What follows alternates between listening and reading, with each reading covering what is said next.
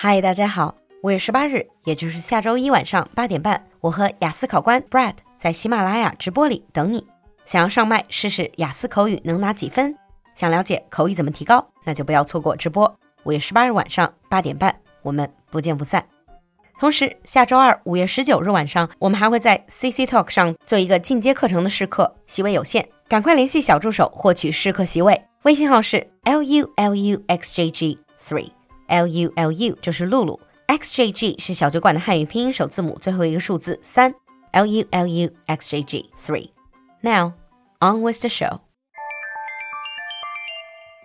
In today's buzzword mix, our buzzword is web rooming. Nowadays, do you do most of your shopping online or offline? 现在我们谈到线上线下的零售。 有这样两个概念，一个是 showrooming，一个是 webrooming。So what are they? Let's start with showrooming.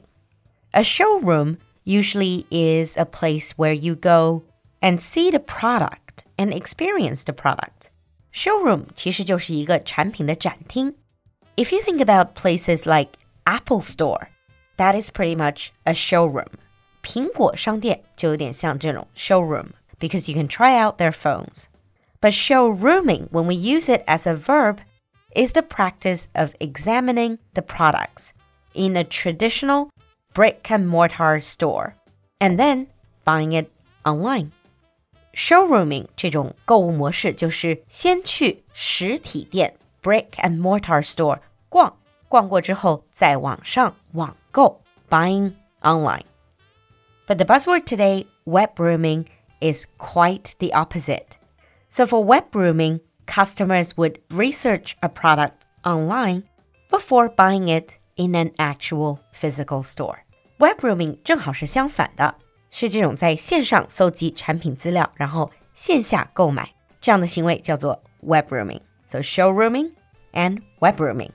These two methods of shopping, they have their own pros and cons.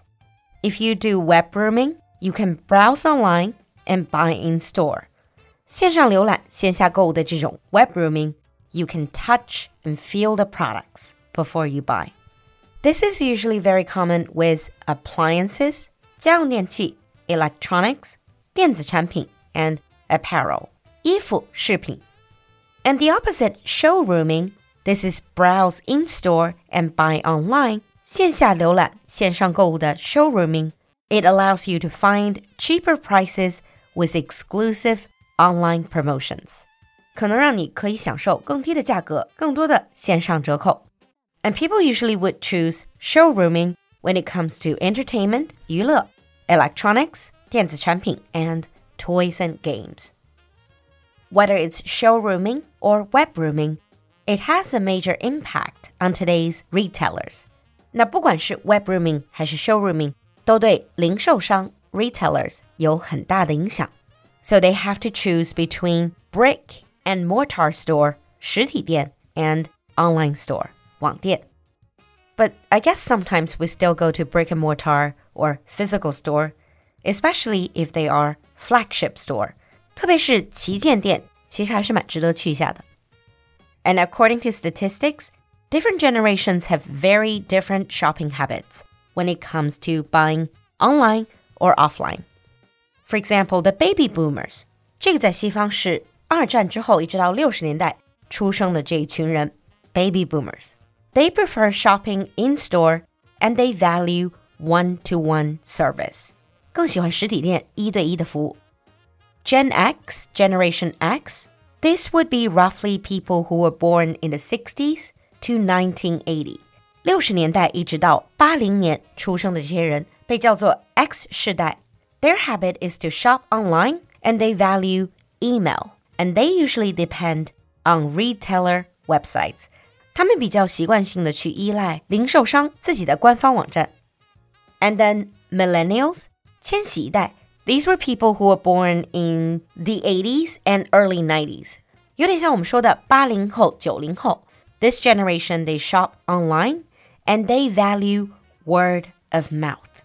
Word of mouth 就是口碑，so they generally tend to trust online review. And then you have Gen Z, Generation Z. Z 世代，也就是相当于中文里的九五零零甚至零五后的这一代。They shop online and they value special discounts and they depend heavily on social media. So nowadays, whether retailers are trying to cater to showrooming or webrooming, one of the most important things for them to consider is to improve in-store experience. 那么现在对零售商来说，不管是 showrooming 还是 webrooming，都需要提升实体店的体验。Now let's move on to sample sentences.